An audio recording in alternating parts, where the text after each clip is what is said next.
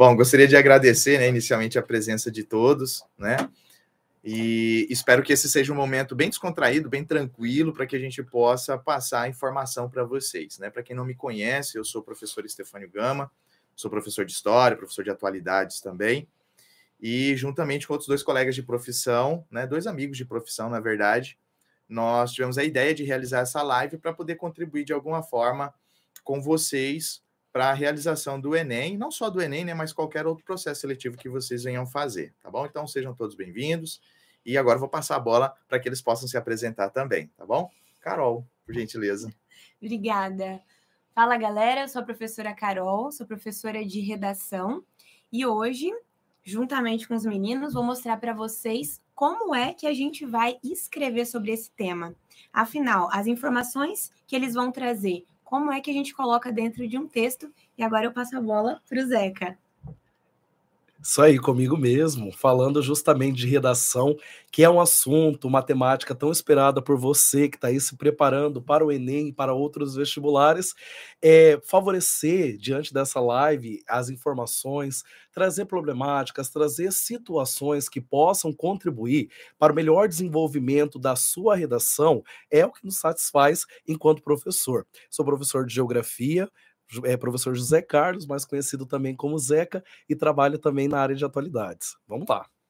Belezinha. Feitas as apresentações, então, né? Passando esse primeiro momento aí que a gente acaba apresentando algumas informações para vocês. E o tema, então, como vocês já sabem, né? Nós colocamos aqui, né? Informação estatística e promoção de políticas sociais. E nós vamos discorrer um pouquinho sobre, sobre essa temática. E a ideia seria o seguinte: nós vamos apresentar alguns pontos. É como se fosse assim: nós vamos apresentar a receita do bolo fazendo o bolo. Né? né? Então a, a ideia é justamente essa. Então, nós vamos começar aqui fazendo um apanhado geral quanto à questão das, da, dos, da realização do censo, né, a importância dele, e depois nós vamos mostrando como isso pode ser construído numa produção textual, e a Carol vai fazer isso muito bem, tá bom? Então, vamos lá. A primeira coisa que a gente pode pontuar é quanto à questão do momento em que vai ser realizado o primeiro censo, né? Sim. Coincidentemente, o, o, está completando 150 anos da realização do primeiro censo, que foi no, no, no período imperial, em 1872, na época nós tínhamos pós, pós Guerra do Paraguai, com, com Dom Pedro II, e havia ali um, um, uma certa pressão para que o Brasil fizesse esse censo porque basicamente nós tínhamos era o que? Estimativa.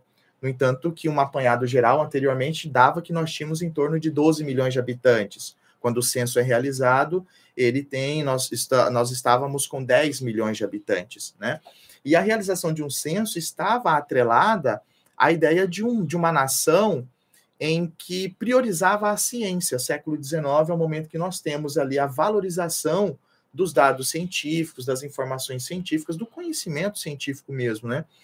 E então o Brasil, inclusive quando o Brasil realiza esse censo, ele é até elogiado pelas nações europeias, porque isso demonstrava um, um certo avanço aqui no nosso país, né? E até uma certa preocupação em relação aos dados populacionais, porque a partir do momento que o chefe de Estado, que um território tem conhecimento sobre as informações do seu país, da sua área, da sua população, ele consegue desenvolver políticas públicas muito mais efetivas e coerente com as necessidades do momento. Nós estamos falando, segundo Milton Santos, do século XIX, de um período que é identificado como meio técnico de grandes avanços provocados pela primeira e segunda revolução industrial logo no final do século, mas ainda distante dos avanços provocados pela terceira revolução industrial, na qual aqui no Brasil passa a ser identificada como revolução técnico-científico informacional. Por que eu trago isso? Porque antes da realização do primeiro censo, eram estimativas, Exato. que inclusive hoje são realizadas, mas não consegue se chegar a um percentual ideal do que se espera. Tanto é que na década de 30, nós percebemos uma reformulação de todo o processo de identidade uhum. sobre o território, a partir das políticas de Getúlio Vargas, pensando em uma integração e priorizando o acesso à informação, identificando um perfil para quê? Para desenvolver políticas públicas efetivas para o bem-estar da sociedade. essa fala do Zeca sobre a importância de ter características específicas para então promover políticas públicas, você precisa gravar exatamente agora, porque essa vai ser uma fala que vai se tornar um dos argumentos que nós vamos debater ali logo na introdução, na introdução para apresentar para o leitor as nossas teses, ok? E o que se torna interessante, independente do tema da redação, porque se você for avaliar, vários temas englobam a gestão do poder público e as políticas públicas em prol dessa temática, em prol do que tanto se deseja a proposta de intervenção. Eu ia dizer isso agora, sobre a importância das políticas públicas na proposta de intervenção. Então, a gente está falando sobre isso é, nós vamos usar ao longo do texto, mas nada impede que você também use isso ali para construir a proposta de intervenção com aqueles cinco elementos, porque a maior parte dos alunos solicita políticas públicas, né? É necessário sim. que haja políticas públicas. Então, é por meio do censo que essas políticas públicas são definidas, tá, gente? Perfeito. Então, feita aí essa, essa, essa introdução, é, Vou acrescentar algo mais aqui. Inclusive, Sim. é na década de 30 que nós temos a criação do IBGE. Sim. Né? Na década de 30, o, o censo ele é realizado a, a cada 10 anos, né? Nós, nós não tivemos a realização em 2020 por conta do período pandêmico em que nós estávamos, né? Claro. E, coincidentemente, ele acabou vindo justamente nos seus 150 anos. É o que nós chamamos de efeméride, né? A efeméride é quando você tem uma data redonda de um determinado evento, de um aniversário de morte ou de vida, enfim, ah, uma data redonda. Então, nesse caso, os 150 anos configura muito bem, tá? E ressaltar aqui, pessoal, que caso vocês tenham alguma pergunta, alguma dúvida, nós vamos tentar res responder aqui ao longo do, do, do episódio mesmo, tá? Mas se não for possível devido ao tempo, nós podemos responder posteriormente por meio dos comentários ali com vocês, tá Ótimo. joia? Outra coisa, material a gente vai deixar disponível, os slides que nós vamos usar aqui, nós vamos deixar disponível, disponíveis para vocês na, no Instagram, tanto da Carol quanto da Base 10, tá? E, enfim, né? Vamos começar aqui. E para poder startar, só fazer o agradecimento, né? Agradecer aqui o pessoal do, do, do Estúdio Bom do Cast, bem como o Bom da Notícia e os nossos parceiros também, como a Galileu Cursos e o podcast Mãe e Tirei um 10, tá bom? Então, vamos lá. Uh, inicialmente, nós vamos trabalhar com uma espécie de perguntas, tá? Então, nós vamos fazer a pergunta e nós vamos trabalhar com, com a ideia de responder essas perguntas, trazendo informações. Belezinha? Então, vamos vamos acompanhar a leitura aqui do texto. Ele diz assim, inicialmente, o primeiro questionamento que nós temos, né? Como a iniciativa privada utiliza os dados do censo, tá? Comumente nós a, associamos a ideia de que a informação do censo ela é ligada somente a políticas públicas, uhum. né? É somente interesse do Estado, somente interesse do governo, mas não. A iniciativa privada também ela se interessa por essas informações, né? E, e por que, que ela se interessa? Ela está interessada porque ela quer fazer investimentos pontuais, e para isso, ela precisa identificar onde está o seu público-alvo. Né? Ela tem o seu público-alvo e ela precisa identificar onde ele está. E o censo, ele fornece essas informações. Né? Então, o, o, o investidor, ele precisa ser cirúrgico para que ele não perca dinheiro. Sim. Então, o, o, o censo vai trazer, por exemplo, aqui, ó, é, dá um, dá uma, uma coloca na, na tela a TV, isso, por gentileza. Olha só, ele diz assim: ó, os dados do censo fornecem parâmetros, ou seja, uma espécie de uma referência, né? Parâmetros para as decisões de investimentos do setor privado, com a seleção, com a seleção de locais para instalação de fábricas, shopping, shopping centers, escolas, cinemas, restaurantes e, e, e por aí vai, e qualquer outro tipo de área. Fornece informações sobre o mercado consumidor, poder de compra, localização do público-alvo, entre outros. Então, assim, a informação do a informação dada pelo censo, ela ela traz algo que é precioso para esse para esse investidor, porque a partir desse momento, a partir dessa informação, ele sabe se naquela localidade é possível, por exemplo, fazer a instalação de um restaurante, né? Colocar ali uma escola, uma Sim. creche ou qualquer tipo de, de empreendimento. De investimento, até porque todo investimento ele vai ter em mente o público, o mercado consumidor que ele deseja alcançar. E para ter esse mercado consumidor, o poder privado, a iniciativa privada, ela precisa também identificar um perfil daquela cidade, daquele estado ou até mesmo do país em que será instalada. Hoje nós vivemos em um contexto de transição demográfica muito, muito constante no planeta. Países da Europa com uma inversão muito grande da pirâmide etária, um número elevado de idosos, países localizados é, dentro da, da América do Norte, como exemplo, o Canadá, com uma taxa de natalidade muito baixa, atingindo um atrativo em relação à mão de obra, e dentro do território brasileiro nós temos o chamado bônus demográfico, na qual ele se enquadra quando a PEA, a população economicamente ativa, juntamente à população adulta, atinge um índice elevado de habitantes, na qual o poder público tem a oportunidade de desenvolver políticas públicas, de desenvolver investimentos e atrativos a fim de possibilitar avanços econômicos, porque mão de obra ele tem ele tem essa janela de oportunidades. Então, a ideia é justamente otimizar essas informações para atrair novos investimentos para o território. Aí a importância do censo, porque ele vai fazer uma amostra não só de dados quantitativos, mas também do perfil qualitativo dentro da população se está empregada, as condições de uhum. trabalho, a qualificação necessária, inclusive para atrair escolarização. Isso, a mão uhum. de obra local. É, eu ia dizer que é muito interessante utilizar a iniciativa privada como um dos argumentos ali na introdução. Alguns alunos chamam de argumento, outros chamam de tese, tese 1, tese 2, argumento 1, argumento 2. E hoje nós vamos abordar como um dos argumentos a iniciativa privada, o uso que a iniciativa privada faz desses dados. E isso é importante porque vai demonstrar autoria no seu texto a, os alunos costumam usar quase sempre os mesmos argumentos, as mesmas teses. Omissão estatal, negligência governamental.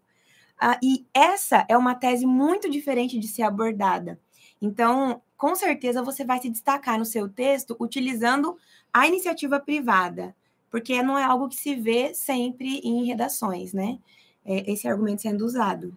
Legal, então aí já tá uma dica bem, Com bem legal. Com certeza. Bem Foge um pouquinho do habitual. Foge né? do habitual. E cada vez mais o Enem tem exigido autoria dos alunos porque tem se usado muito fórmula de redação. Hum.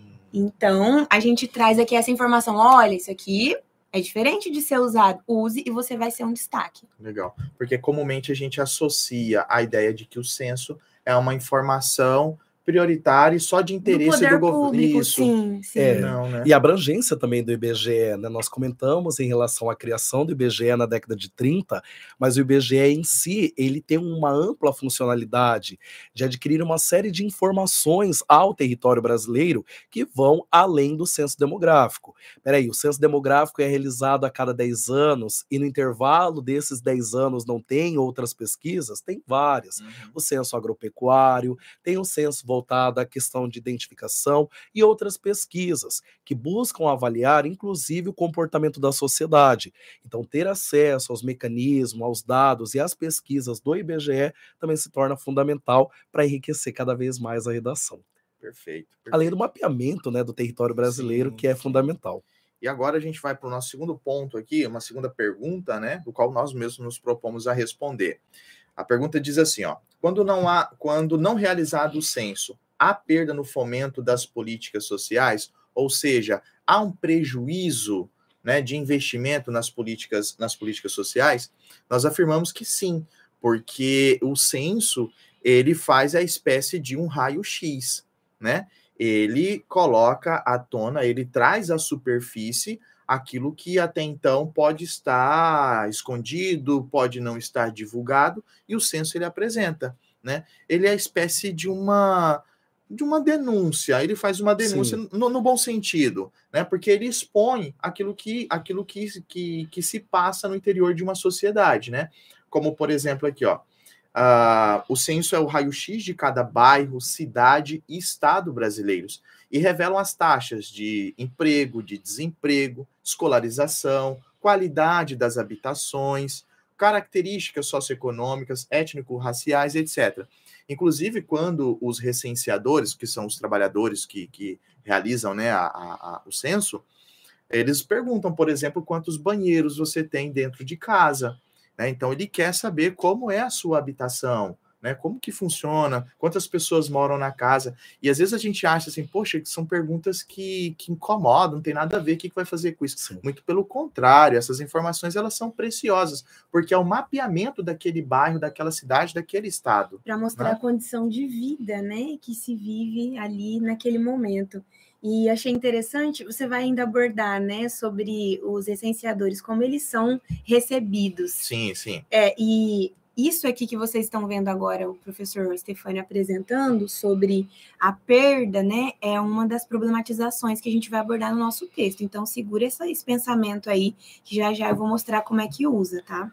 Eu me recordo sempre das reportagens. Quando o IBGE ele divulga os dados, a sociedade brasileira realiza inclusive postagens, comentários, a, é, alegando o absurdo de determinadas informações. Uhum. Exemplo, a quantidade de pessoas que ainda não têm acesso, não tem dentro da sua residência banheiro, não tem acesso à água tratada e outros fatores que, para grande parte da população, grande parte dos acima de 215 milhões de habitantes do Brasil, é comum, mas que se tornam ainda evidentes dentro do território mesmo em 2022, mesmo diante de tantos avanços e perspectivas que nós temos.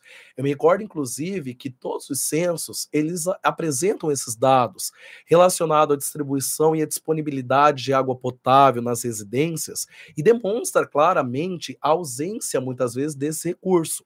Mas com a pandemia agora da Covid-19, ficou muito mais evidente onde um dos fatores básicos para prevenir era justamente lavar as mãos com água e sabão, mas se identificou que em muitas comunidades, em muitas localidades Brasil afora, não há água tratada dentro de casa. Ou seja, as famílias tinham que se deslocar por longas distâncias para ter acesso a um recurso que é básico para a nossa qualidade de vida.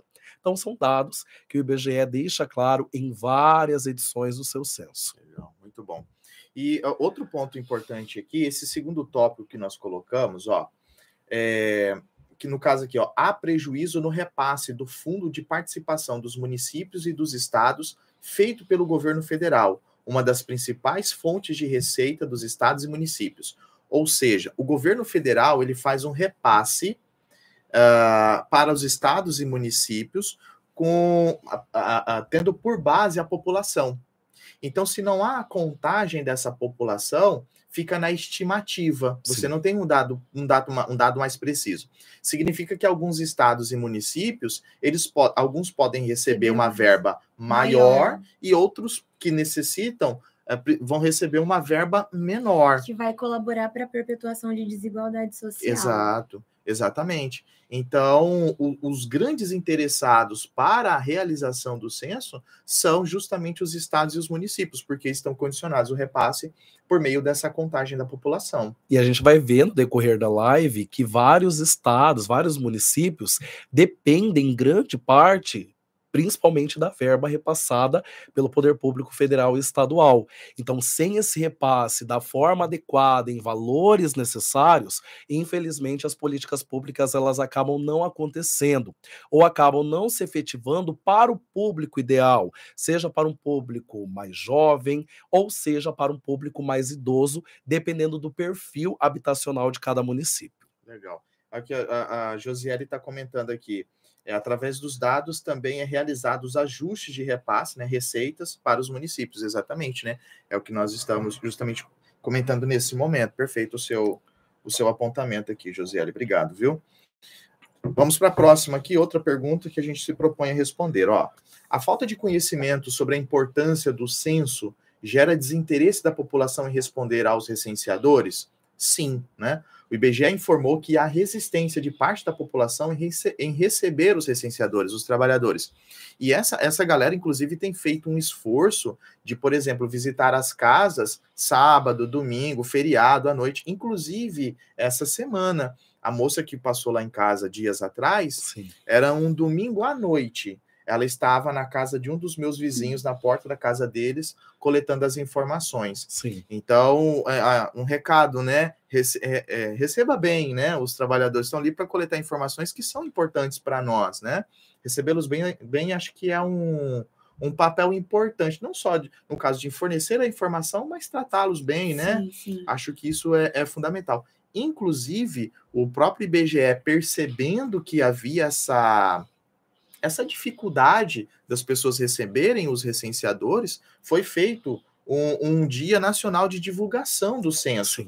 É, nas capitais, nas grandes cidades, espalhadas no centro, nas praias. Eles fizeram uma espécie de um, de um box, assim, de um, de um espaço, onde as pessoas podiam ir perguntar, tirar suas dúvidas. Isso aconteceu no dia 8 de outubro. Sim. Tá? Eu ia dizer que a falta de conhecimento justamente é um dos pontos que vocês usam, né? Eu sei que os alunos usam como tese coringa e sim pode ser usada aqui também nesse tema, porque justamente a falta de conhecimento sobre o que eles estão fazendo com essas respostas que eu estou dando.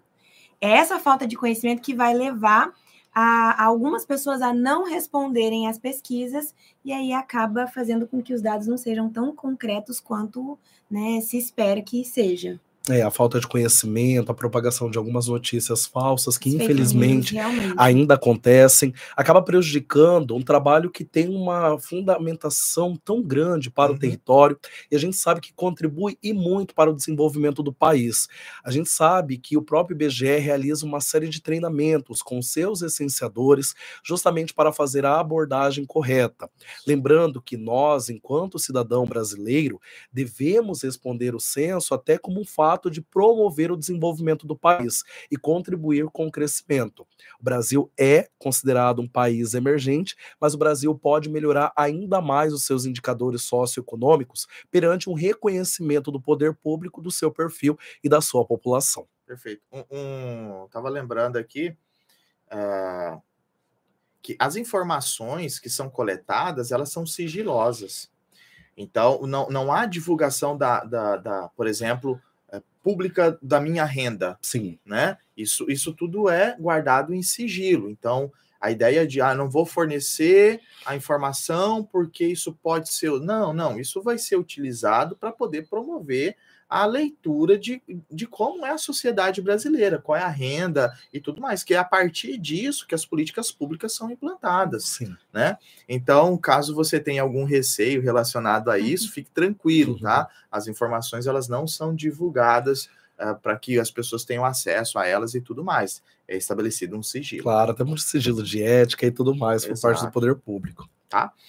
É isso, né? É, aqui a gente termina essa primeira parte. Ah, eu coloquei aqui como exemplo, nós colocamos como exemplo aqui o município de Assis, São Paulo, porque esse era um dos municípios que estava com grande dificuldade de coletar as informações, porque justamente as pessoas não estavam recebendo os recenseadores. E aí eles estavam promovendo reuniões para como é que a gente pode é, divulgar, pode, a gente pode tentar instruir a população para fornecer as informações. Isso, a tá? mídia tá? também contribuiu e muito durante esse período, realizando campanhas, realizando é, programas voltados ao desenvolvimento do censo e até mesmo como identificar um recenseador para fundamentar todo esse trabalho, toda essa atividade. Perfeito.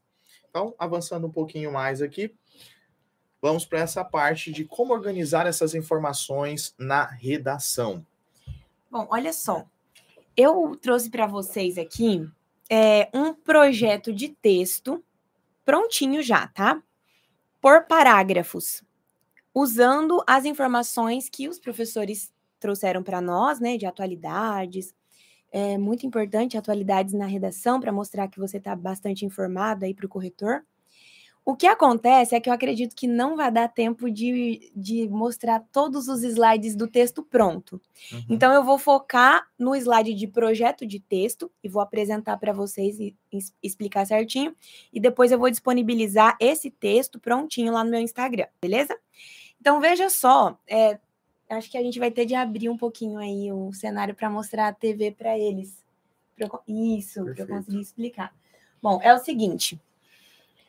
Na sua introdução, você, eu olho para essa câmera? Isso. Essa daqui? Na sua introdução, você vai escrever três períodos. O que, que é o período? Vamos relembrar aí, reta final do Enem, eu sei que a maioria já sabe, mas vamos relembrar. Letra maiúscula até ponto final. Uh, na teoria, os parágrafos, eles são microtextos, ou seja, eles têm início, meio e fim. Por isso que a gente marca com três períodos, tá? Três pontos finais ali. Esses três pontos finais, eles vão ser divididos entre contextualização, que é o momento que nós vamos apresentar o tema, beleza? Para o nosso leitor. Você tem de partir do princípio que o leitor não conhece o tema, tá? Problematização, que é o que, que tem de problema, qual é a, a, a, problemática desse tema aqui, o argumento 1 e o argumento 2, que vão ser uh, o que nós vamos debater no segundo e no terceiro parágrafo, tá? Lembrando que o seu texto precisa ter quatro parágrafos: um de introdução, que é esse aqui que eu estou mostrando, dois de desenvolvimento, por isso que tem ali argumento 1 e 2, e um de conclusão, que vai entrar na proposta de intervenção que o Zeca é super sempre preocupado em trazer elementos para a gente colocar. Então, lembra que uh, os meninos abordaram ali sobre a importância do censo logo no início? Da nossa apresentação? Pois bem, é isso que você vai utilizar no primeiro período do seu texto, tá? Você vai dizer o que, que é o censo, né? São essas pesquisas que são feitas, por que, que ele é tão importante e ponto final. Fechou a ideia? Você vai entrar com qual é o problema, né, em relação ao censo? O problema é que quando as pessoas não entendem essa importância, elas não recebem bem os recenseadores e não respondem às perguntas sem responder as perguntas, a gente não tem dados concretos, tá bem? Então, essa é a problemática. E aí, nós vamos colocar depois, no terceiro período, Uh, para que, que esses dados vão ser utilizados? No caso ali, utilizado pela iniciativa privada, já trouxe, a gente trouxe esse argumento para vocês, justamente para dar esse tchan na redação, vai ficar uma redação diferente da maioria. Iniciativa pública, que o clássico também merece, né? Ter um lugar aí na sua redação uh, que o governo vai utilizar para as políticas públicas, beleza? E aí, pode passar, prof, só para. Pode. Essa parte aqui, gente, eu fiz para vocês verem. É... Mas eu vou disponibilizar, acho melhor disponibilizar lá no Instagram, para vocês conseguirem ver melhor é, né, cada período desse. Mas já está dividido certinho sobre o que, que é o censo ali em roxo, depois a problemática em verde e em vermelho os dois argumentos, tá? Fica um parágrafo sensacional com todas essas informações que os meninos trouxeram. Legal. Maravilha. Ok, é aquela ideia mesmo, né? Tra mostrar como essa redação, como esse texto pode ser construído com as informações Sim. que nós estamos trazendo. E para além de só fórmulas e modelos, o aluno, isso aqui é uma base, o aluno ele consegue depois, com todas essas informações, construir o próprio modelo para esse tema, como ele abordaria. Legal, legal. Aí na tela para vocês, ó. Em roxo, é, em roxo a gente Dá até tem... para tirar um print aí, Isso, né? já aproveita e tira o print. já, já printa. Em roxinho a gente tem, então, ó, a contextualização. Em verde, não se esquece de colocar o advérbio. Tá vendo ali, infelizmente? Ele vai marcar autoria. É como se você tivesse assim, ai, que pena que os brasileiros, né, se mostram resistência. Tem de mostrar autoria. Uhum. E depois a gente tem os dois argumentos que nós vamos debater, um no segundo parágrafo, outro no terceiro. Iniciativa privada e depois iniciativa pública. Perfeito. Ótimo. Show de bola. Passando então essa parte da introdução, a gente consegue avançar um pouquinho mais o qual nós temos aqui as taxas de investimentos no Brasil. É, taxas de investimento que vem apresentando informações bem preocupantes e bem tristes para o território brasileiro. A partir da segunda metade do século XX, é uma, há uma preocupação muito grande dos estados em investir principalmente no chamado PID, pesquisa e desenvolvimento. Assim, você consegue desenvolver o atrativo de políticas, sejam elas realizadas pelo poder público ou através da iniciativa privada, que possam contribuir para o desenvolvimento e enriquecimento do território. Através desses investimentos, que são ligados à infraestrutura, a pesquisas científicas e a outros fomentos fundamentais do desenvolvimento dentro de um território, é possível atrair uma série de investimentos para o país. Esse gráfico aqui, ele demonstra um levantamento desde o início do século XX até as primeiras décadas do século XXI, na qual é possível observar uma elevação a partir das décadas de 70 e 80 do século XX e uma queda gradativa, apresentando a pior década, finalizando, concluindo no ano de 2020. Isso, para vocês terem uma noção, segundo dados apresentados em noticiários, foi o pior indicativo em décadas do território brasileiro e, inclusive, um dos piores comparados a países emergentes. Lembrando que o Brasil tem essa condição de país emergente, inclusive se enquadra entre as grandes potências emergentes do planeta, participando de grandes encontros, entre eles o G20, que reúne as 19 maiores os 19 países mais industrializados do planeta e a União Europeia. Então, provocar esse processo de investimento, garantir a infraestrutura, consolidar a sua economia é um fator atrativo para investimentos dentro do nosso território. E esses investimentos, consequentemente, podem ser públicos ou até mesmo privados. Lembrando que foi uma estratégia histórica de grandes potências do planeta. Entre elas, nós podemos citar Estados Unidos, países do continente europeu e até mesmo a potência emergente, a segunda maior economia do planeta, que é a China. Ela desenvolveu toda uma política de investimento em infraestrutura, na criação das ZES, que é as Zonas Econômicas Especiais, e dessa forma atraiu uma série de transacionais. Quais as vantagens? Geração de emprego, desenvolvimento local, até porque dentro da política do país, que é semelhante ao adotado pelos tigres asiáticos, é, Singapura, Hong Kong, Taiwan, Coreia do Sul e até mesmo outros países na região do Sudeste Asiático, as transnacionais elas também contribuem para o desenvolvimento local. E isso eu digo no desenvolvimento voltado à qualificação da mão de obra e até mesmo do desenvolvimento tecnológico do território. Então, o Brasil, infelizmente, ele vem apresentando dados negativos e preocupantes em relação à taxa de investimento dentro do território. Perfeito. Show de bola. aí, Carol, aqui, ó. E falando de investimento, né? Nós tínhamos combinado que nesse texto abordaríamos como argumento 1 um, os investimentos da iniciativa privada. E aí, como é que fica no segundo parágrafo um projetinho ali é, da abordagem desse argumento dos investimentos? A gente começa o parágrafo novamente com três períodos. Carol, pode ter mais de três? Pode, pode ter. Escreva no máximo cinco períodos, tá? Não foge disso, não, porque senão seu parágrafo vai ficar muito picado. E se você escreve menos de três, pensa comigo, não vai ter início, meio e fim. Se não tem início, meio e fim, não tem um parágrafo realmente completo, o parágrafo perfeito, de acordo com a teoria, tá? Então, veja, o tópico frasal 1 é quando você retoma a iniciativa privada. Lá na introdução, ah, Carol, mas eu já coloquei na introdução, mas você precisa retomar porque no primeiro período do parágrafo de desenvolvimento, novamente você tem de apresentar o tema ao leitor. E o tema desse parágrafo é iniciativa privada. Como repertório, sejam sempre muito estratégicos. O tema não é sobre censo? Cite o IBGE. Cite o IBGE no próprio site do IBGE, a gente tem a afirmação de que redes de varejo e investimento utilizam os dados recolhidos pelo censo para ter maior precisão nas aplicações, que foi o que o professor Stefânio disse mais cedo aqui para a gente. Pode passar para o próximo para a gente dar uma olhadinha em como fica isso dentro do texto? Uhum. Uh, olha só, conectivo ali em roxinho, tá? Nessa perspectiva. E aí entra o tópico frasal. O que, que é o tópico frasal? Pensa em frase, o tópico do meu parágrafo. É válido ressaltar que o mercado financeiro pauta-se nos dados estatísticos obtidos pelo censo para decidir quais áreas receberão investimentos.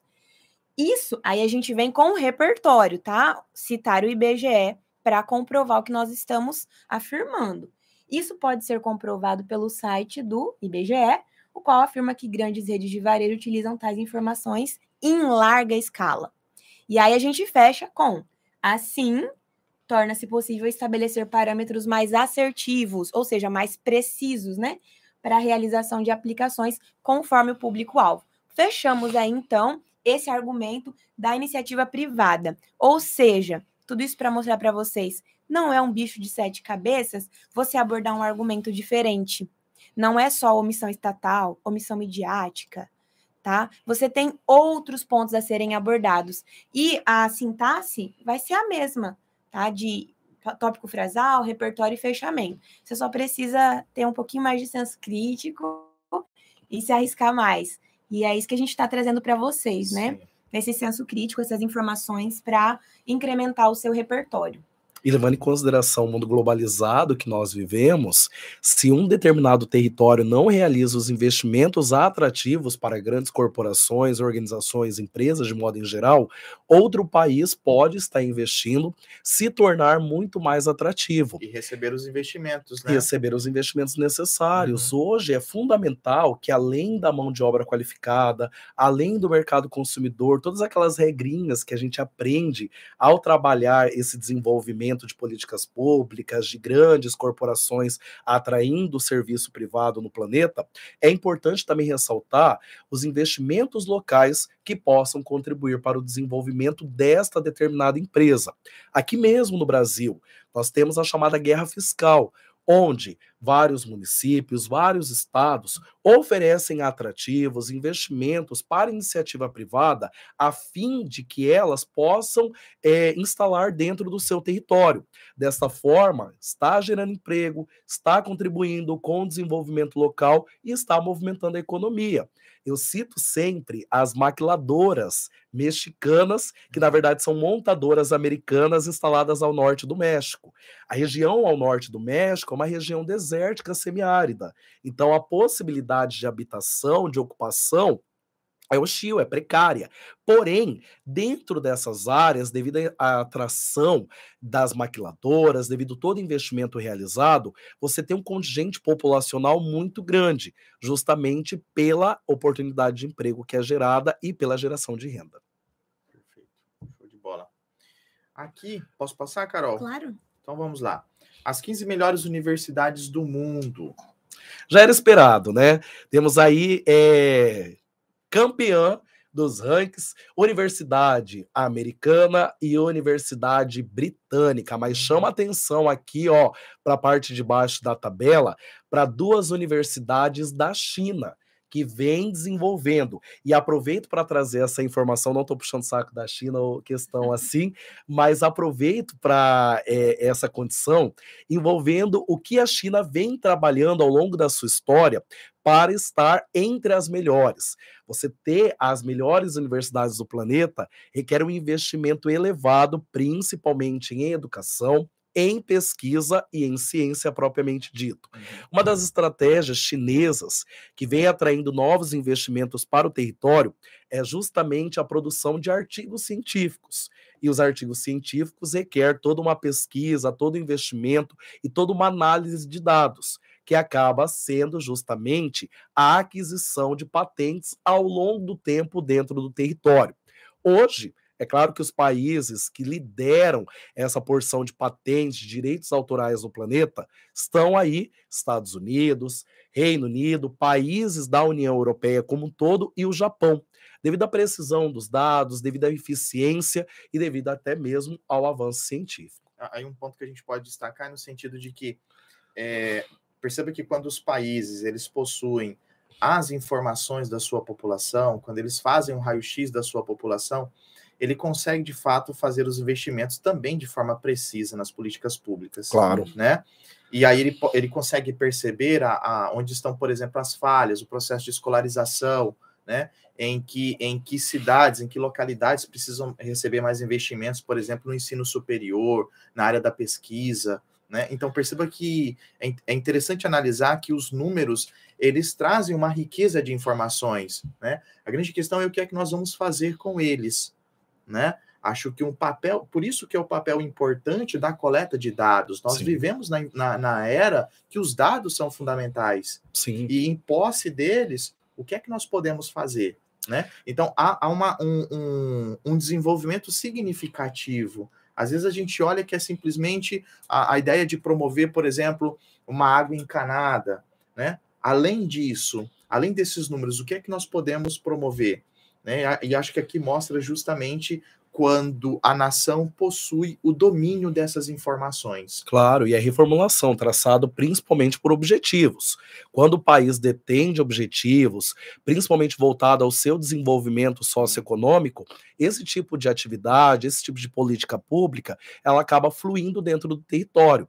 Prova disso foi a grande crise sofrida pelo planeta durante a década de 70, com a crise desencadeada pelos valores exorbitantes do barril de petróleo, uhum. na qual os Estados Unidos desenvolveu a região das Sunbelts, que é justamente um polo de desenvolvimento tecnológico ao sul do território, com vários laboratórios, diversas universidades focadas principalmente na criação de tecnopolos. Singapura, que também aparece aqui no ranking com grande destaque, é um território, uma cidade-estado que vem com um objetivo muito grande de atrair investimento privado. Mas para isso ela precisa ofertar o quê? A mão de obra qualificada. E aí uhum. perpassa por toda essa condição de qualificação ao ensino superior ou ao ensino profissionalizante, que também é uma demanda muito grande no planeta. Perfeito. E outra coisa, com essas informações, você consegue estabelecer é, projetos a médio e longo prazo. Sim. Né? Não são só medidas, tem, não são só medidas imediatas a curto prazo. Você consegue estabelecer um projeto para a nação, um projeto para o estado, um projeto para o município, para ter os resultados uh, a médio e longo prazo. Sim. Né? Então, mais uma vez reforçando a importância desses dados. A educação, que é, né, Carol, uma das grandes apostas também do tema da redação deste ano. Então, aí temos essa, esse contexto, que infelizmente é caracterizado como defasagem, principalmente pela baixa acessibilidade de alunos de instituições públicas durante o período da pandemia, aulas virtuais, a toda essa defasagem. Uhum. Então, trabalhar essas perspectivas de investimento na área educacional também é uma boa aí para sua redação. aqui da América Latina, Zeca. Isso, da América Latina, nós temos como destaque as universidades do Brasil e do Chile, tá? O Chile ocupando sempre as primeiras colocações juntamente ao território brasileiro e representando aí dois países com elevado investimento, mas ainda abaixo se comparado às grandes universidades do planeta. A USP hoje é a grande referência dentro do nosso território, com um amplo espaço de desenvolvimento de pesquisa. Juntamente à USP nós temos a Unicamp, que é a Universidade de Campinas, com grande destaque principalmente em desenvolvimento de pesquisas científicas voltadas à área de saúde mas ainda temos muito a melhorar. Infelizmente, nos últimos anos, os repasses para as universidades federais dentro do território brasileiro. Vou passar o próximo. Então. Isso. Aí infelizmente vem apresentando uma queda muito acentuada. E essa queda, ela está relacionada tanto às bases infraestruturais, na condição física das universidades, como também relacionada a todo o contexto de investimento em pesquisas.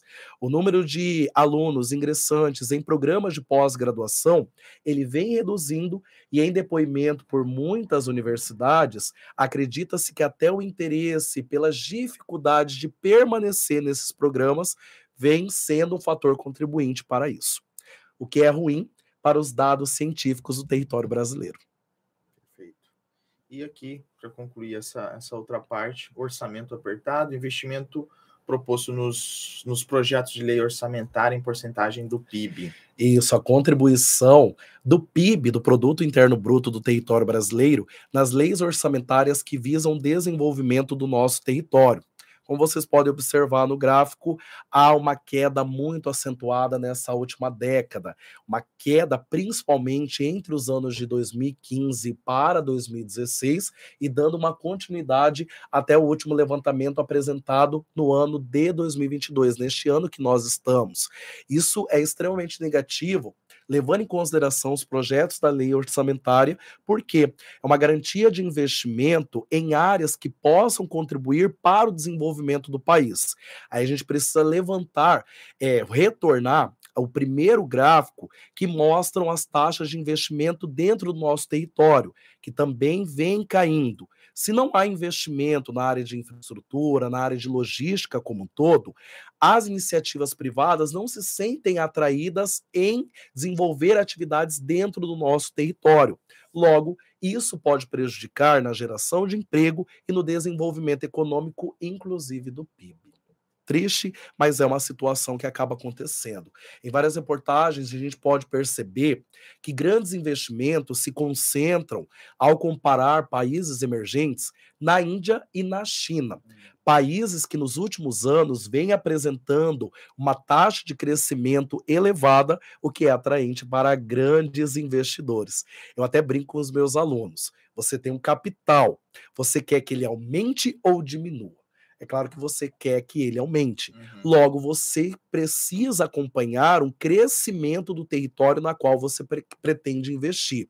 E países na qual os investimentos nessa área de logística, de infraestrutura e de outros fatores acabam sendo prejudiciais, acabam ao invés de atrair esses investimentos privados, afastando cada vez mais. Perfeito. E aí isso vem uma reação em cadeia, né? Sim. Aí acaba diminuindo as, a, a os recursos obtidos pela nação por meio do, do, do PIB, os repasses vão diminuir, e aí vai uma coisa contribuindo para que vá piorando todo o processo, né, dificultando ainda mais. Claro, né? os estados vão sendo prejudicados em decorrência disso, os municípios que dependem muito desses repasses uhum. e acaba, é claro, sem sombra de dúvidas, prejudicando a qualidade de vida da população como um todo. Perfeito. Agora que a gente avança um pouquinho mais, é, parte... E é sobre isso que a gente vai falar agora, né? Sobre a, a iniciativa pública. Uh, a gente teve o adiamento do censo de 2020, né? Uhum. E isso prejudica demais, justamente para saber onde é que vai haver esses repasses que a gente está falando desde o início, né? Uhum. Por quê? Porque com esses repasses é que a gente vai ter criação de política pública, e aí até achei interessante a sua colocação, prof, de médio e longo prazo Isso. também, uhum. curto, médio e longo prazo.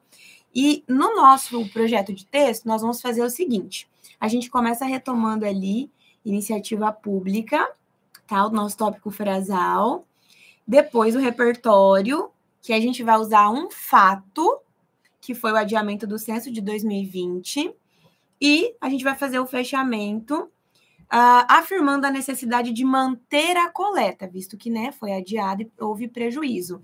Pode passar para o próximo para a gente ver como é que fica articulado isso. Olha só, desenvolvimento 2, a gente começa com conectivo de adição. Lembre aí. Então, você pode usar ademais, pode usar o trocinho, pode usar além disso. Eu optei por usar ademais ali, tá? Em roxinho, como sempre, tópico frasal, a gente vai falar de iniciativa pública. Pontua-se a relevância das pesquisas quanto à iniciativa pública, visto que o repasse de verba aos municípios, que é uma coisa que a gente está falando lá desde o início da nossa live, tá? Não, não esquece desse argumento, é, ocorre de acordo com elas. Um exemplo disso foi o adiamento do censo de 2020, o que provocou a falta de manutenção de políticas públicas já existentes e impediu a criação de novos programas sociais. Então, esse é o repertório que vai sustentar a nossa tese 2 ou argumento 2, como você preferir chamar. Percebe-se, então, lembra de usar o conectivo de fechamento, já que parágrafo tem de ter início, meio e fim. Eu preciso mostrar para o corretor que eu estou finalizando o parágrafo que mostra aqui é a palavra então. Você não é obrigado a começar o período com então, fica até mais bonito você botar no meio assim do parágrafo, do período, tá? Então percebe-se então a necessidade de manter a coleta desses números e características para principalmente, sobretudo, amenizar as desigualdades regionais. E aí, é, quando você percebe assim dentro do texto, a gente vê que é tudo que nós estamos falando desde o início, só que de maneira organizadinha, de maneira lógica, de maneira encadeada, tá? Perfeito. Possui aí uma, uma linha de Uma progressão, isso, isso, isso mesmo, é uma né? progressão. Né? Você tem um caminho a ser seguido e que torna o texto gostoso até de fazer a leitura. Sim, com né? certeza. A gente junta todas as informações nós estamos batendo um papo aqui, uhum, certo? O uhum, uhum. que, que eu posso colocar para iniciar? O que, que eu posso colocar para confirmar? E é só organizar depois de acordo com né, a, essa progressão textual. Perfeito. Ótimo. Vamos lá. E aí o repasse, né, em relação àquilo que nós comentamos no início dessa, dessa aula, falando justamente sobre os municípios que dependem, e muito, de repasses vindos da União e propriamente do Estado, para o desenvolvimento de atividades, para o desenvolvimento de políticas públicas locais. Dentro do território brasileiro, são mais de 5.570 municípios, e cerca de 90% deles dependem unicamente ou basicamente 90% do seu recurso vindo de estados e municípios. E se não há esse repasse adequado, infelizmente as políticas públicas dentro desses municípios ficam o quê? comprometidas. E aí a população que carece de serviços necessários para o seu desenvolvimento e para o seu crescimento. Pode falar. Os, os repasses vindo né, da, da União, do governo federal, ele é direcionado para os estados e direcionado também para os municípios. E, e, foi o que você disse, sobretudo os municípios, eles dependem muito desse, desse repasse. É. Então, se há uma defasagem, se há uma diferença dos valores que são repassados com a sua população, tudo fica comprometido. Basicamente, eles vão utilizar boa parte desse recurso para também para folha de pagamento. Claro. Para também para folha de pagamento. Então, daí a gente percebe, né, a necessidade de você ter essas informações atualizadas, né, elas foram perdidas aí ao longo de dois anos, né, ah, houve inclusive no, no, em 2000, 2020 por conta da pandemia, que deveria ser realizado, 2021 porque estava ali uma discussão quanto ao orçamento que deveria ser utilizado, Sim. e felizmente sendo, né, mesmo que, que atrasado, mas felizmente sendo realizado agora no ano de, de 2022. Né? E, e há uma expectativa pela, por esses dados. Claro, e esse atraso compromete e muito toda a base de investimentos que o, o município recebe e, consequentemente, de é, compensar com todos esses compromissos mensais que uhum. cada, uni, cada município possui. Hoje, o poder público municipal, estadual, a União como um todo, realiza uma série de estratégias, entre elas, inclusive, a comercialização de títulos da dívida pública em bolsas de valores, justamente para quê? Para ter capital e realizar os investimentos necessários. Mas nem todos os municípios conseguem esse tipo de estratégia para comprometer com seus é, gastos mensais e compromissos a serem realizados. Hoje, muitos municípios estão afetados pelas atividades econômicas, muitas delas relacionadas à exploração de recursos naturais, que acaba sendo comprometida, e até mesmo a iniciativa privada, que acaba encerrando suas atividades mediante a falta de mão de obra ou mercado consumidor dentro da área em que é instalada. Então, todo esse processo resulta em um desenvolvimento um tanto precário. Me recorde Milton Santos, na parte da geografia, que ele regionalizou o Brasil em quatro Brasis. Ele alega que o desenvolvimento do território no contexto técnico, científico e informacional é desigual, sendo a região sul e sudeste um desenvolvimento mais elevado, na qual ele caracteriza como região concentrada. Já as regiões amazônica, a região nordeste e a região centro-oeste, regiões mais atrasadas, principalmente no contexto técnico, científico e informacional, na qual depende tanto de investimentos públicos como também investimentos privados. Porém, aquele aquele debate que a gente vem realizando nessa live. Se a iniciativa privada não se sente atra atraída naquele espaço, ela não vai realizar o investimento. E aqui avançando um pouquinho mais, só para informá-los que nós já estamos a 55 minutos. Ah, muito obrigada, muito obrigada. Já estamos encerrando. A gente está agora na proposta de intervenção, que hum. é o último parágrafo do texto, tá? Então, é, vocês estão reconhecendo aí os elementos, né? Só para lembrá-los, sem pressão, de que cada um desses elementos vale 40 pontos. Então, se você deixa de colocar um elemento, você já vai perder 40 pontos na competência 5. Mas você não vai perder, tá? A gente vai mostrar aqui para vocês e eu vou dizer para eles que essa proposta a gente acabou fazendo em conjunto, no fim das contas, né? Sim. Nós escrevemos juntos. Uh, o agente ali que nós colocamos foi o poder público, tá? E como detalhamento, nós colocamos a responsabilidade do poder público, que ele é responsável por garantir e proteger os interesses do corpo civil. Pegou esse sinônimo aí? Muito lindo, né? Corpo civil, sinônimo de sociedade, sinônimo de população, tá? Para você não ficar repetindo ao longo do texto. A ação disponibilizar maiores recursos, justamente porque o prof. Stefani até falou, 2020 por conta da Covid, 2021 continuou sendo adiado o censo por falta de orçamento, teve um problema com orçamento, e o meio modo atendimento ao orçamento solicitado pelo IBGE. O IBGE ele vai solicitar um orçamento específico e para a pesquisa ser realizada, esse orçamento precisa ser atendido, ok? Porque, é, desculpa. Fica porque, à vontade, prof. Por, porque senão uh, fica comprometida Sim, a coleta dos dados. Exato, fica né? comprometida. Então, como meio modo, a gente colocou isso, tende a atender ao orçamento solicitado pelo IBGE, tá? E o efeito elevar os investimentos no país, já que nós falamos de iniciativa privada, certo? E aumentar o número de programas sociais, já que nós falamos de iniciativa pública. Então, a sua proposta vai abordar de maneira completa os dois argumentos que você se propôs a debater ao longo do texto.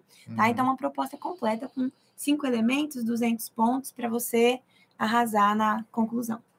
Perfeito. Agora a gente mostra como isso pode ser. Ah, sim, verdade. Como fica articulado, né? Exato. né? É, não vai se esquecer de colocar o portanto ali. O portanto, Aqui. ele é o conectivo de conclusão. Tá aparecendo ali para eles? Pode colocar, por gentileza. Ó, Isso, o pronto. portanto é o conectivo de conclusão que nós vamos usar. Ai, Carol, eu quero usar o sendo assim. Posso? Claro que pode, fica à vontade. O que acontece é que o portanto é o que tem carga mais forte, uma carga semântica muito forte de conclusão. Então você vai estar tá mostrando para o corretor assim, ó, olha, agora eu estou encerrando o meu texto inteirinho, tá? Então começa com portanto. É, portanto, cabe ao poder público, lembra de usar os marcadores. Presta atenção aqui no que eu vou te dizer. Vocês percebem que a gente tem as cores aí, tá? Uh, cada cor vai representar um elemento, beleza?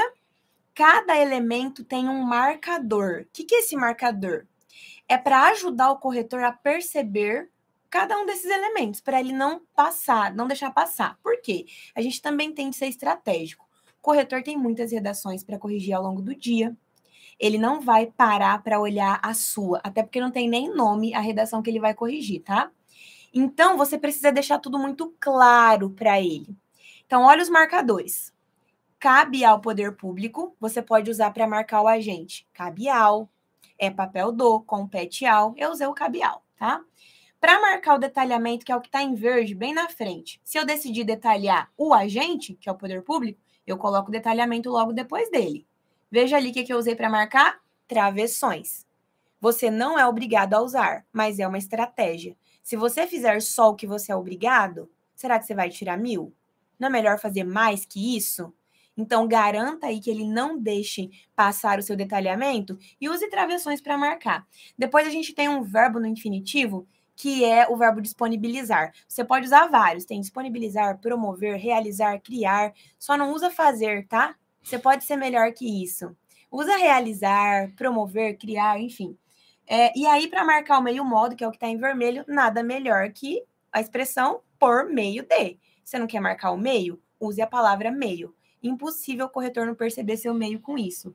E para marcar o efeito, esse efeito lindo aí, grandão que a gente produziu, use a palavra efeito. Carol, eu gosto de usar para quê? Você pode usar, mas corre o risco de passar assim despercebido, porque como efeito disso marca muito mais um efeito, tá? Então, como efeito disso, será possível elevar os investimentos e aumentar o número de programas sociais, a fim de, olha lá o verbo promover, lindo fechamento uma sociedade mais justa e igualitária. Bem forte, né, gente? Essa é Ótimo. Perfeito, perfeito, muito bom. E é isso. Nós quase já estamos chegando aí a, um, a, a uma hora né, de, de live, né? Pessoal elogiando aqui, professor Eliseu, Eliane parabenizando, a Juliana também, a Núbia, Tá? A Moraes aqui também tá. O que chegou atrasada, mas cheguei, vai terminar de, vai terminar de assistir. Enfim. E acho que a gente conseguiu atingir o nosso objetivo, né? Que Sim. era trazer as informações quanto à questão, a informação estatística e a promoção de políticas, políticas sociais, Sim. né? Uh, o quanto a coleta desses dados são fundamentais, né? Apresentamos tudo isso, a questão dos investimentos, a importância das universidades, falamos também sobre ah, que esses dados eles são utilizados tanto pelo poder público, público quanto, pela iniciativa privada, privada porque claro. comumente a gente associa só um lado. Sim. Mostramos como isso poderia. É, mostramos como o texto pode ser escrito a partir dessas informações. E uma coisa que me chama a atenção, Carol, é a ideia da, da leitura, né? O quanto a leitura é importante para que o nosso vocabulário ele seja diferenciado e isso seja um ponto uh, uh, de destaque ao escrever um sim, texto, sim. né? Sim. O quanto a leitura é importante porque é, essa semana eu estava atendendo uma aluna e ela falou exatamente isso. Ela disse: Eu me comunico tão bem, eu falo tão bem, mas quando eu escrevo, não fica como eu quero. Uhum. É porque são processos totalmente diferentes. E o que vai propiciar uma, uma escrita que uhum. vai ser clara, coesa, uhum. né? É a uhum. leitura.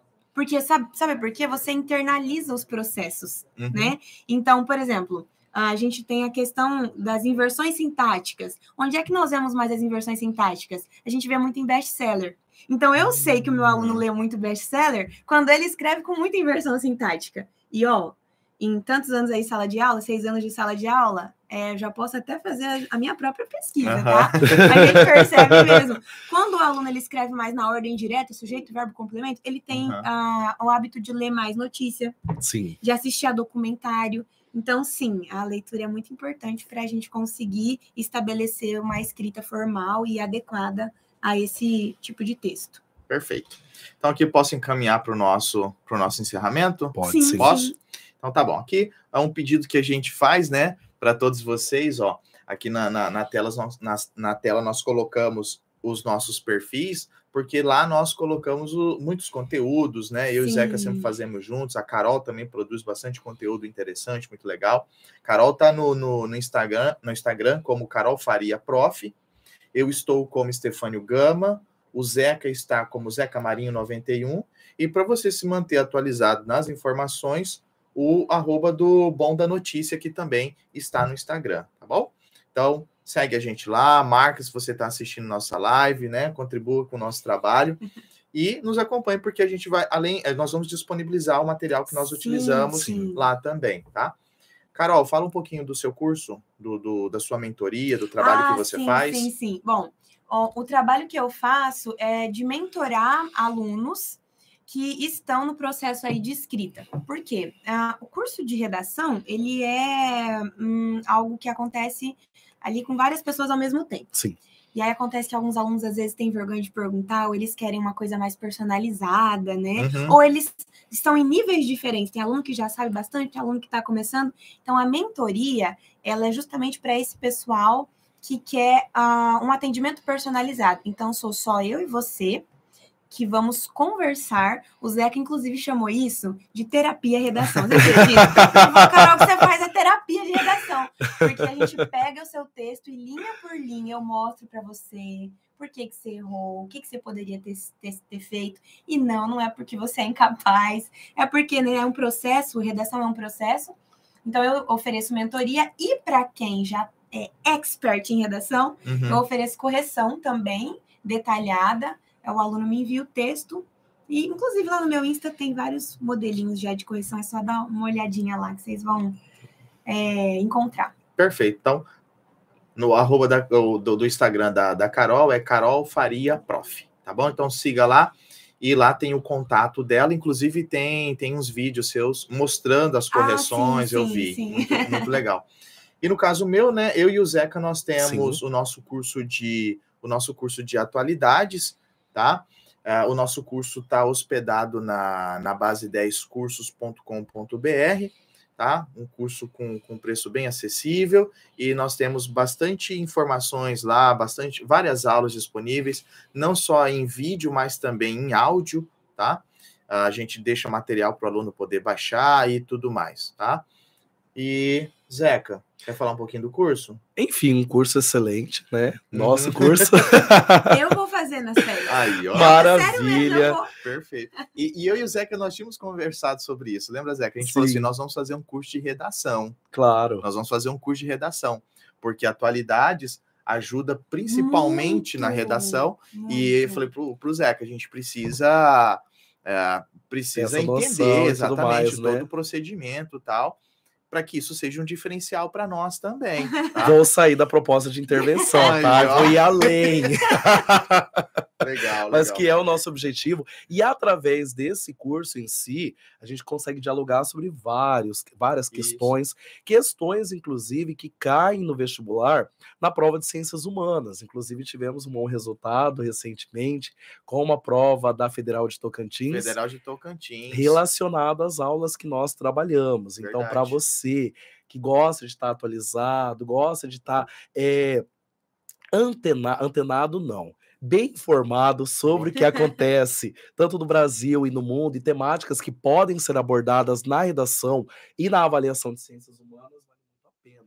Também na nossa- nas nossas redes sociais, né, são feitas enquetes, vários comentários, momentos rápidos em que você pode interagir conosco a partir de tudo que está acontecendo. Inclusive, uma das aulas que nós, que nós demos foi sugestão de uma aluna nossa, Sim, que foi aula sobre lei de cotas e estava presente na, na prova da, da Federal do Tocantins. Na Federal do Tocantins tinham, tinham três questões lá, uma sobre insegurança alimentar, Zeca gravou, uma sobre lei de cotas, eu gravei, e outra sobre o bicentenário da independência, que eu também gravei. sim. Então, assim, a gente foi, a gente foi cirúrgico e uma delas foi uma aluna nossa, que foi a aluna Vitória, que, era aluna do, que é aluna do nosso curso. E que tá? são apostas também para o tema de redação. Uhum, então sim. vale muito a pena. E lembrando que temos aí uma semana antes do Enem. Então dá aí para acompanhar Verdade. basicamente essas últimas reportagens. Tá.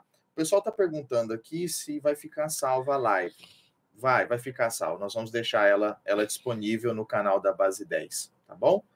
E, e depois a gente vai fazer uns recortes também com Sim, algumas sim. dicas, Legal, legal. né? Vamos fazer isso. Pessoal, para finalizar, obviamente que a gente tem que agradecer o pessoal que nos ajudou a fazer com que essa live fosse possível, né? Sim. É, a Galileu Cursos, que está com matrículas abertas para 2023, na, o Eliseu, tá? Professor Eliseu, é, faz um trabalho muito legal, tem uma estrutura muito boa lá, tá? Então, caso você se interesse em fazer um curso preparatório para o Enem, fale com a Galileu Cursos, arroba Galileu Cursos, está lá no Instagram, tem um contato dele e tudo mais. E eu vi falar que tem novidades lá, né? Vale a Tem, pena conferir. Tem, tem um negócio bom lá.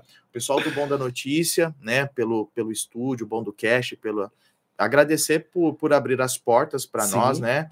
É, uma conversa que nós tivemos foram muito gentis, o pessoal da equipe que está aqui com a Sim. gente, pessoal muito bacana, muito educado, muito prestativo, né? A gente com as nossas dificuldades tecnológicas e eles bem, bem, bem carinhosos, né? A Thaís foi muito, muito gentil conosco. Então fica aqui nosso agradecimento e, como a gente está falando de assunto atual, nada melhor do que acompanhar a, a- o site do Bom da Notícia, o bomdanoticia.com.br, tá?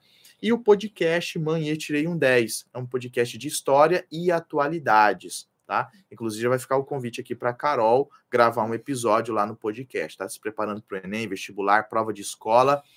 O Zeca tem vídeo, tem, tem, tem episódios gravados lá também. Sim. Então, tá em todas as plataformas de, de, de, de agregadores de podcast, tá? Spotify, Deezer, na, na, na Amazon, enfim. Então, aqui ficam os nossos agradecimentos ao pessoal que fez possível, né, esse trabalho. E, por fim, agradecer vocês que ficaram aqui até o final. Obrigado pela participação de todos, obrigado também a Carol, obrigado ao Zeca, e eu agradeço a mim mesmo também. Obrigado, Ah, então pronto, Stefânio. obrigado, obrigado, valeu. E é isso, pessoal. Maravilha, foi um prazer imenso estar aqui com vocês, compartilhando com esses meus amigos uma série de informações, notícia, conhecimento, conhecendo um pouquinho mais da parte de redação, Verdade. interagindo aqui com o Stefânio, como a gente sempre realiza Uhum. nessas atividades. Eu acredito que vamos continuar para sempre, é, ou por um longo período, Uhum. contribuindo aí com o aprendizado de vocês e com o melhor resultado de vocês nos vestibulares. Perfeito. Também vou deixar o meu muito obrigada a vocês que estiveram conosco, a galera que compartilhou aí conhecimento pelos comentários e dizer também que foi um prazer estar com os meninos. Eu Uhum. adorei. Ah, muito gentis os dois, muito cavalheiros também. E tomara que dê certo a gente fazer outras vezes também, trocar conhecimento entre nós, né? Maravilha. Para o Zeca sair da proposta de intervenção. Fechou. Então posso Fechou. despedir? Pode sim. Então tá. Pessoal, tchau para vocês. Ah, boa prova domingo, né? Boa prova. Boa prova para todos e todas. Enfim, fiquem com Deus e até a próxima oportunidade. tchau. tchau. Vamos esperar encerrar. Eu já vou seguir esse podcast. Manguê, tirei Eu um amei 10. o nome. Então, no dia que nós estávamos vendo,